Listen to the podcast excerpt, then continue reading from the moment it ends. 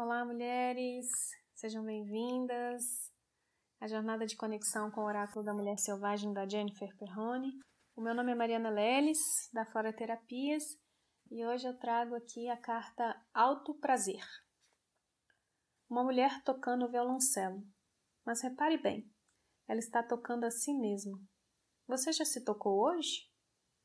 A história das mulheres com prazer nem sempre foi prazerosa.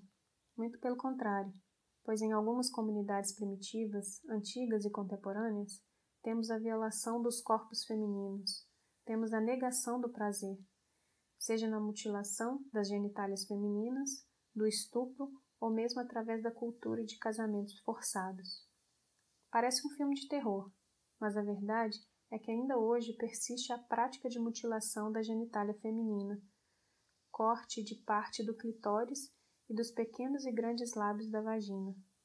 Uma tradição com mais de 5 mil anos de história em países da África e do Oriente Médio. Em alguns locais, o corte é feito à navalha, sem anestesia. Talvez essa realidade pareça muito distante de nós, mulheres ocidentais, mas é triste reconhecer que no Brasil, por exemplo, estudos indicam que 160 mulheres sejam violentadas por dia. Esse dado é do Anuário Brasileiro de Segurança Pública de 2017. Mesmo em países mais ricos, a realidade não é tão diferente. A Suécia, por exemplo, é considerada a capital ocidental dos estupros, ocupando o segundo lugar na lista global, perdendo apenas para Lesoto, no sul da África. Não é de estranhar, portanto, que muitas mulheres ainda hoje sintam dor, vergonha ou simplesmente não tenham prazer no ato sexual.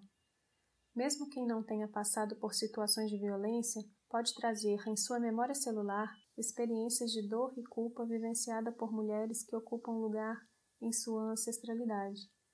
As religiões, ao verem no sexo algo pecaminoso e sujo, contribuem enormemente para que a sexualidade seja motivo de sofrimento para tantas pessoas. A Bíblia, em Coríntios 7,4, diz que a mulher não tem poder sobre seu corpo e sim o marido. E também, semelhantemente, o marido não tem poder sobre seu próprio corpo, e sim a mulher. Dizem que na Idade Média, a única posição sexual permitida era aquela em que o homem ficava por cima da mulher, a fim de garantir o que o apóstolo Paulo chamava de submissão da mulher ao marido. Como é possível que uma pessoa viva sem ter direito ao próprio prazer? O corpo seria, portanto, um bem alienável e o prazer passível de ser outorgado. Essa talvez seja a máxima alienação. A carta do alto prazer aparece para que você reflita como é sua relação com o alto prazer. Qual a história que você conta sobre o alto toque? Talvez você tenha sido repreendida quando ainda era muito pequena ou quem sabe apenas seja capaz de sentir prazer quando está sozinha. Qual a sua história com o sexo? Você se doa mais do que recebe? Ou você tenta agradar o outro fingindo que foi bom? É comum que as crianças, curiosas sobre o próprio corpo, busquem conhecer a si mesmas por meio do toque. Isso é natural e seguro. No entanto, se forem repreendidas o que muitas vezes acontece de forma severa e violenta, é possível que se convertam em adultos cuja sexualidade não esteja plenamente desenvolvida. A mulher que busca conhecer a sua face selvagem terá que lidar com as dores que traz gravadas em seu próprio sexo. Talvez traga memórias ancestrais de abuso sexual, feridas ainda não curadas ou uma negligência de si em favor do outro. Ou talvez você tenha essa questão bem elaborada dentro de si. Nesse caso, a carta será apenas uma confirmação de um estado de alto prazer. Se for esse o caso, regozije-se. Saiba que você faz parte de um pequeno grupo de mulheres que pode se dar ao prazer de conhecer o próprio corpo.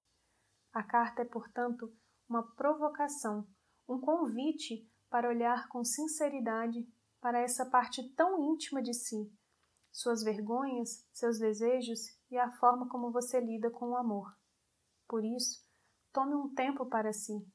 Se isso for algo muito desafiante, comece aos poucos. O alto prazer não diz apenas respeito ao toque íntimo, mas a pequenos e generosos cuidados que você é capaz de dedicar a si mesma. Desejo que a gente se abra de coração, de corpo, de espírito para acolher as reflexões dessa carta e que cada vez mais a gente possa ir em busca de vivenciar momentos de alto prazer, que eles sejam cada vez mais constantes na nossa caminhada. Gratidão. Até breve.